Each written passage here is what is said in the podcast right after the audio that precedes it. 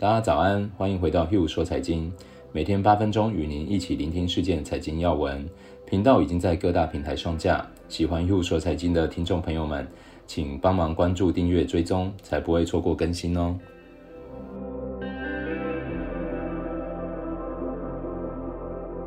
大家早安，我是 Hugh，今天是十二月二号，星期三。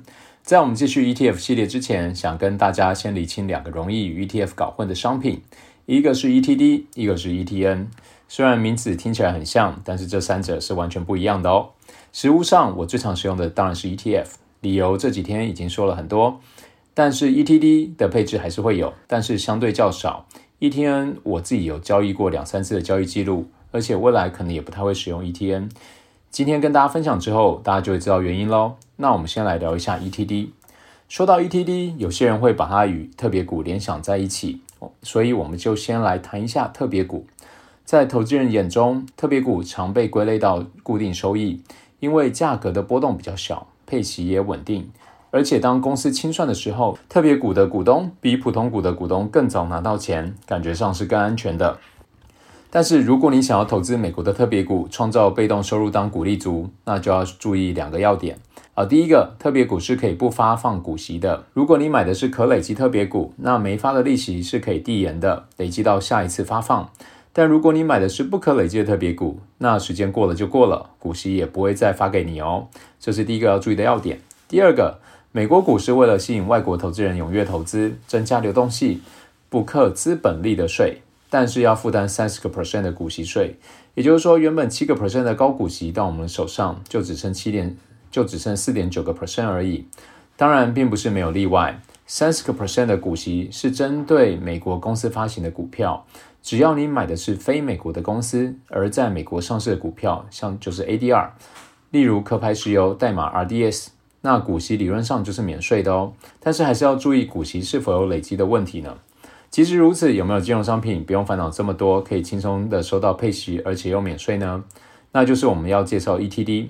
刚有说到 ETD 和特别股常常被拿来做比较，那是因为 ETD 和特别股有一些地方很像，比如说他们的面额都是二十五美元，也都是在交易所一股一股交易的，对于投资人来说相当方便。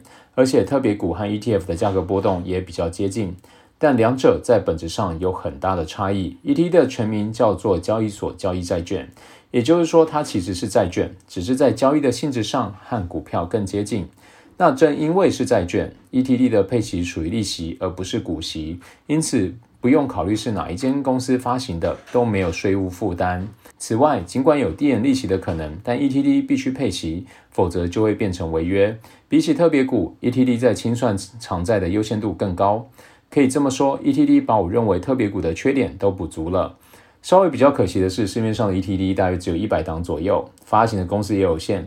不然，我认为它会是一个非常好的投资工具。现在 ETD 平均配息率大概都在五到七个 percent 之间，而且又不用课税。我认为在适当的时候买入一点 ETD，滚点小雪球是非常好的稳健选择。唯一要注意的是，使用前请先检查当前价格是否有高于二十五元。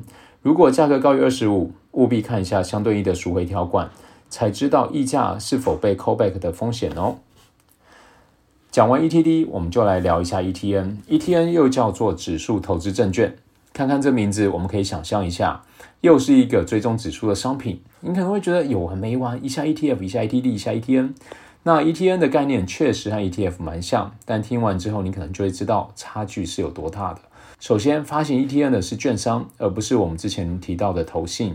发行券商保证 ETN 的市场价值会跟某一个指数连接，而且比 ETF 更厉害的是，ETN 并不会有追踪误差，指数涨跌多少，ETN 涨跌就多少。听起来好像很棒，但是其实风险就藏在这里面。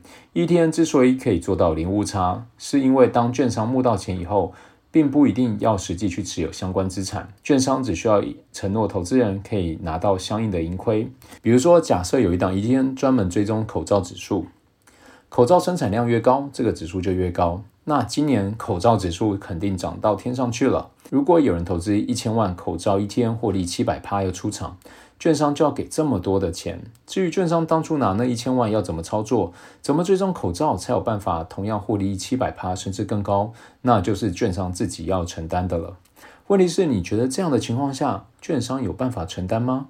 因此一天还有另外一个强制赎回机制，就是当指数变动太大，导致券商难以负担的时候，他自己可以强制赎回 ETN。所以我们可以总结一下：ETN 可以不持有任何资产，不保本，不需要第三方担保，而且变动太大还会被强制赎回。就算不强制赎回，如果券商无法负担了，倒了，受害的一样还是我们一般的散户投资人。投资的过程中，管理费一样照收。到目前为止，我其实只看到了满满的风险。但我相信，许多人一旦坐到市场面前，可能就会失去理性。毕竟，如果我们看到旁人有人买口罩 ETN，一个月账面就赚了三百趴，难免会心动吧？可能一下就忘了这档 ETN 不合理和高风险。实际上也不用三百个 percent。我自己在一八一九年的时候就曾经买过一档 ETN，叫做 CEFL，号称是高收益两倍杠杆，配息率十六个 percent 起跳，是不是觉得非常诱人呢？当时的价格波动也很低。我自己持有大概四个月左右，加上股息大概跌了四个 percent 之后，我就再也没有碰了。没想到二零一九年第四季开始，这档一天与它追踪的指数一路下滑，价格从十四元一路掉到三块，最终在今年三月十七号下市了。回想起来，其实到现在我对于这档 ETN 的报酬来源，其实还是没有办法知道，只能相信发行资讯上的片面说辞，真的相当危险。当时正是因为心里不踏实而放弃了这档商品，现在想起来还是有点后怕。幸好没有因小失大，至少可以当个案例让大家笑一笑。我自己也学到了一课：对于我们不懂的东西，要就搞懂，否则还是不碰为妙。接着，我们一起来看一下昨天欧美股市状况。昨天美国股市十二月份迎来强势的开局，因为国会达成经济刺激妥协方案的希望复燃，以及新冠疫苗进展非常积极。昨天标普五百行业中，通信服务、金融和信息技术涨幅居前。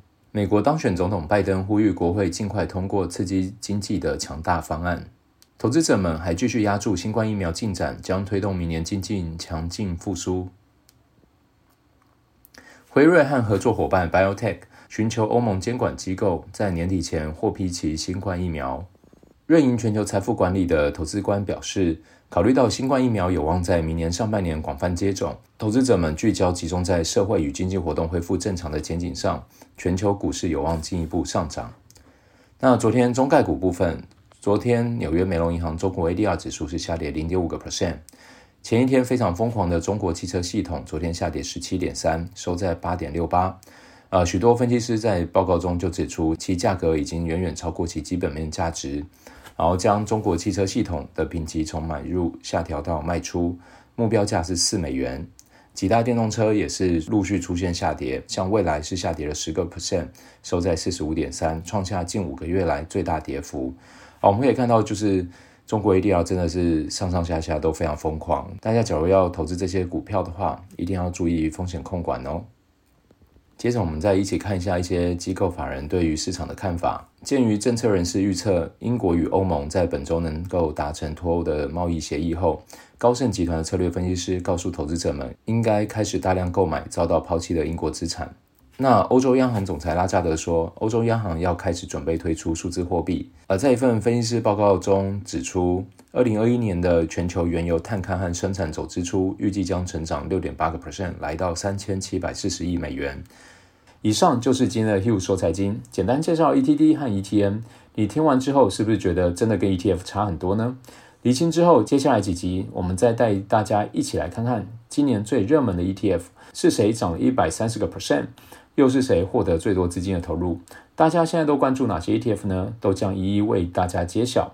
喜欢的听众朋友们，欢迎分享给好友哦。明天我们再陪大家一起聆听全球财经要闻。我们明天见。